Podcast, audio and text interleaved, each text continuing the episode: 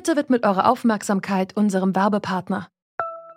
Die Suche nach geeigneten Mitarbeitenden kann viel Zeit in Anspruch nehmen, muss sie aber nicht unbedingt, denn man kann sich helfen lassen. Zum Beispiel mit den Premium-Stellenanzeigen von Indeed, denn damit wird eure Stellenanzeige in der Suche sichtbarer und Bewerberinnen und Bewerber werden schneller auf euch aufmerksam. Indeed schenkt euch jetzt 75 Euro Startguthaben für eure Premium-Stellenanzeigen. Klickt dazu auf den Link in den Show Notes. Es gelten die AGB. CBS Television presents a special report on Sputnik 1, the Soviet space satellite. Douglas Edwards reporting.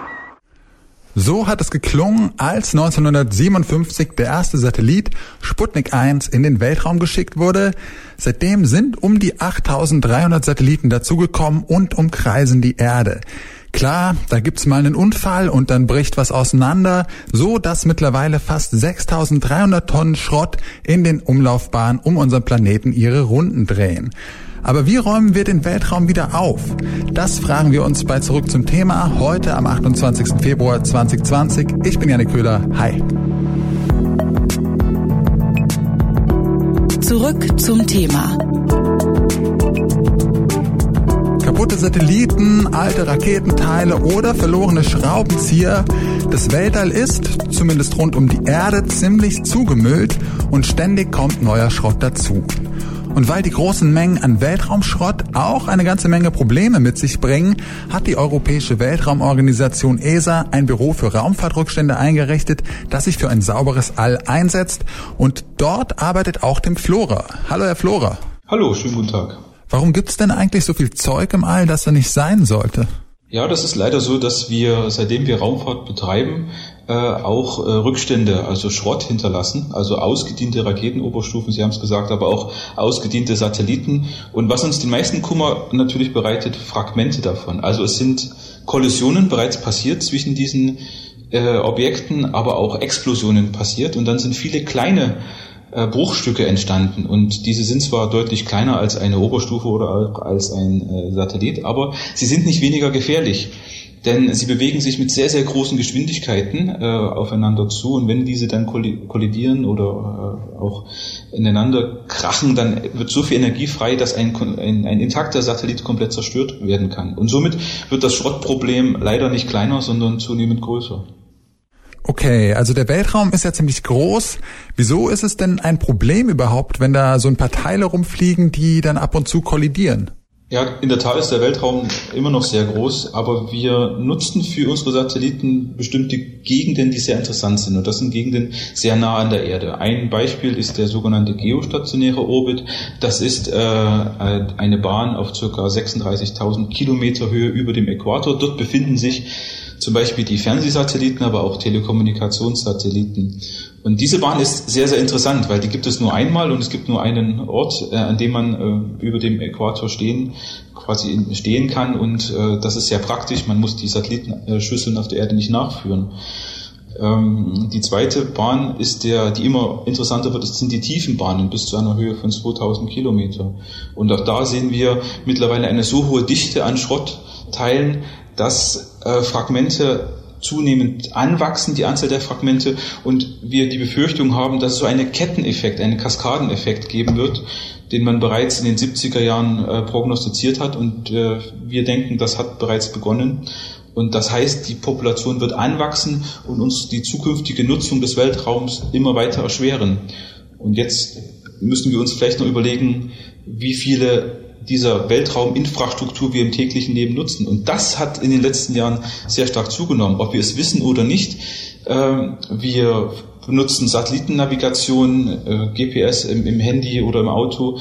Wir nutzen immer bessere Wettervorhersagen oder wir nutzen zum Beispiel auch die Vorhersage für, für Umweltschäden oder äh, größere äh, Flutereignisse. Um diese zu handhaben zu können, brauchen wir Satelliten. Und das hat in den letzten Jahrzehnten so zugenommen, dass ein tägliches Leben ohne Satelliteninfrastruktur nicht mehr vorstellbar ist. Also es kommen zwei Sachen zusammen. Äh, wir nutzen den Weltraum immer stärker und wir produzieren immer mehr Schrott. Und das ist leider eine sehr düstere Prognose, wenn wir so weitermachen. Ja, ähm, Sie haben schon gesagt eben, am besten wäre es natürlich, wenn erst gar nicht so viel Müll in das All gelangt. Ähm, bräuchte es da vielleicht auch internationale Regeln und Gesetze, um äh, ja, Müll im Weltraum zu vermeiden in Zukunft? Es braucht zumindest mehr Übereinstimmung mit den Aktivitäten der Aktivitäten mit den Regelungen, die es schon gibt. Es gibt äh, keine verbindlichen Gesetze auf internationaler Ebene, aber es gibt äh, sogenannte Richtlinien und Empfehlungen. Und die sind technische Empfehlungen, die seit vielen Jahren existieren und die auch immer besser umgesetzt werden, aber leider noch nicht gut genug. Diese ähm, Vermeidungsmaßnahmen und Empfehlungen sind auch schon in sogenannte Standards überführt worden und äh, man muss jetzt halt dazu kommen, dass diese Standards nicht nur verstanden, sondern auch äh, ein, äh, implementiert und, und befolgt werden. Und in einigen Ländern sind diese ähm, Standards auch in, in, in nationales Recht äh, und Gesetz überführt worden. Ähm, das ist aber leider nicht in, in, in jedem Land der Fall. Also eine, eine Übereinstimmung mit den zwar unverbindlichen Richtlinien würde uns schon viel weiterhelfen. Es gibt immer mehr Weltraumschrott im All und für die Satelliten ist das ein großes Problem. Die müssen nämlich heute schon ständig dem Schrott ausweichen und irgendwann ist der Weltraum rund um die Erde einfach zu voll. Auch für uns auf der Erde ist es ein großes Problem, denn wir brauchen die Satelliten für GPS, für die Wettervorhersage oder für schnelles Internet. Die ESA will deshalb damit anfangen, das Weltall aufzuräumen. 2025 startet eine Testmission, die einen ausgedienten Satelliten zurück zur Erde bringen soll. Die Mission Clear Space One. Wie das genau funktioniert, damit kennt sich meine Kollegin Charlotte Thielmann aus. Sie hat nämlich mit Luc Piguet gesprochen, dem CEO von ClearSpace. Hi Charlotte. Hallo Yannick. Was hat es denn mit ClearSpace jetzt so genau auf sich? ClearSpace ist ein Schweizer Start-up und da arbeiten Wissenschaftlerinnen und Wissenschaftler an der Entwicklung eines kleinen Weltraumroboters. Beauftragt hat das Ganze die ESA und 2025 wird dann diese kleine Weltraumroboter ins All geschickt und sammelt dort einen alten Satelliten von der ESA ein. Und äh, wie läuft das so genau ab? Wie fängt man denn so einen alten Satelliten ein? Das ist tatsächlich ziemlich schwierig, weil die Objekte ja durch den Weltraum gleiten, also keine Reibung haben und keine Schwerkraft. ClearSpace hat aber ein ziemlich überraschendes Vorbild gefunden, wie man dieses Problem lösen kann und das hat mir Luc Piguet erzählt.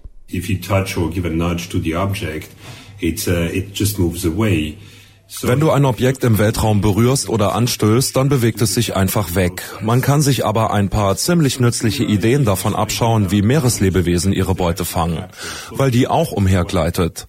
Wir haben die perfekte Lösung gesucht und am Ende sah die tatsächlich genauso aus wie diese Meerestiere. Wenn man sich ClearSpace anschaut, dann sieht das aus wie so eine Box, an der sind vier Greifarme und diese Greifarme schließen sich dann wie Tentakel um den ausgedienten Satelliten ähm, und umarmen ihn quasi fest. Und das sieht dann tatsächlich ein bisschen aus wie so eine Seeanemone, nur eben aus Metall.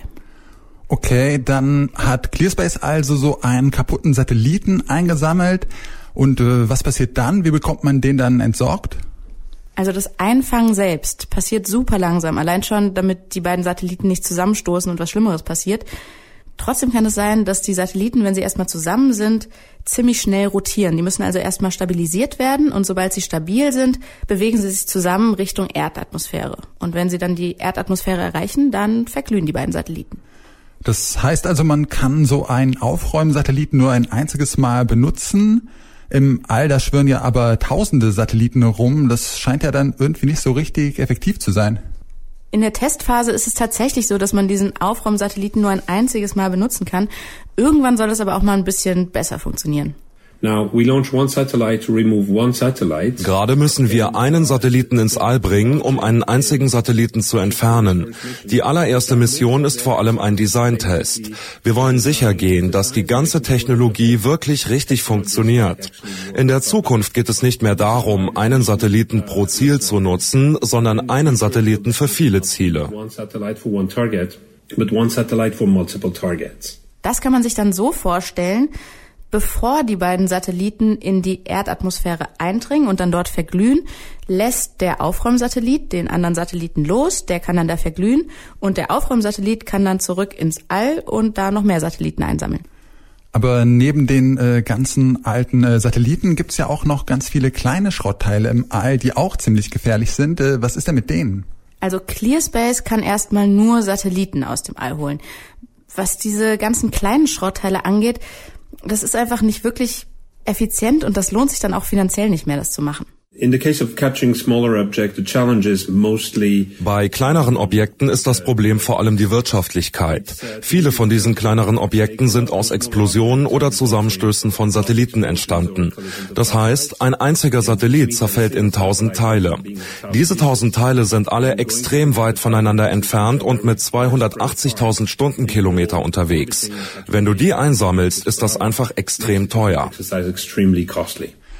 Also ClearSpace entsorgt die alten Satelliten, bevor die sich in ihre Einzelteile zerlegen und zu einem noch größeren Problem werden. Kann man damit denn langfristig das Problem mit dem Weltraumschrott lösen? ClearSpace alleine kann das Weltraumschrottproblem auf jeden Fall nicht lösen. Da muss noch viel mehr passieren. Also die Satelliten in Zukunft, die sollen eigentlich gar nicht aufgeräumt werden müssen. Die sollten sich eigentlich eher selbst aufräumen, also selbst Richtung Erdatmosphäre sich bewegen.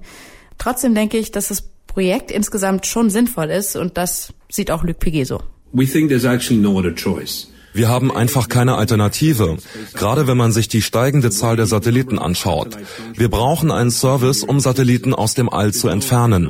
Genauso machen wir das doch auch auf Autobahnen. Da lassen wir ja auch keine Autos einfach liegen. Nein, wir haben einen Abschleppdienst. Wir holen auch kaputte Schiffe aus dem Meer. Es gibt einfach überhaupt keinen Grund, warum wir das im All anders machen sollten. So there's no absolutely no reason why we wouldn't have that in space. Wenn es in Zukunft also so eine Art Müllabfuhr für das All gibt, dann löst das auf jeden Fall nicht alle Probleme und nicht das gesamte Problem des Weltraumschrotts.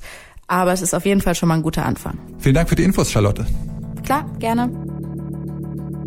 Der Weltraum, unendliche Weiten. Tja, so sieht es zumindest rund um die Erde nicht aus. Wir nutzen den Weltraum immer stärker und produzieren dabei auch immer mehr Schrott. Deshalb soll die Mission ClearSpace für Ordnung sorgen.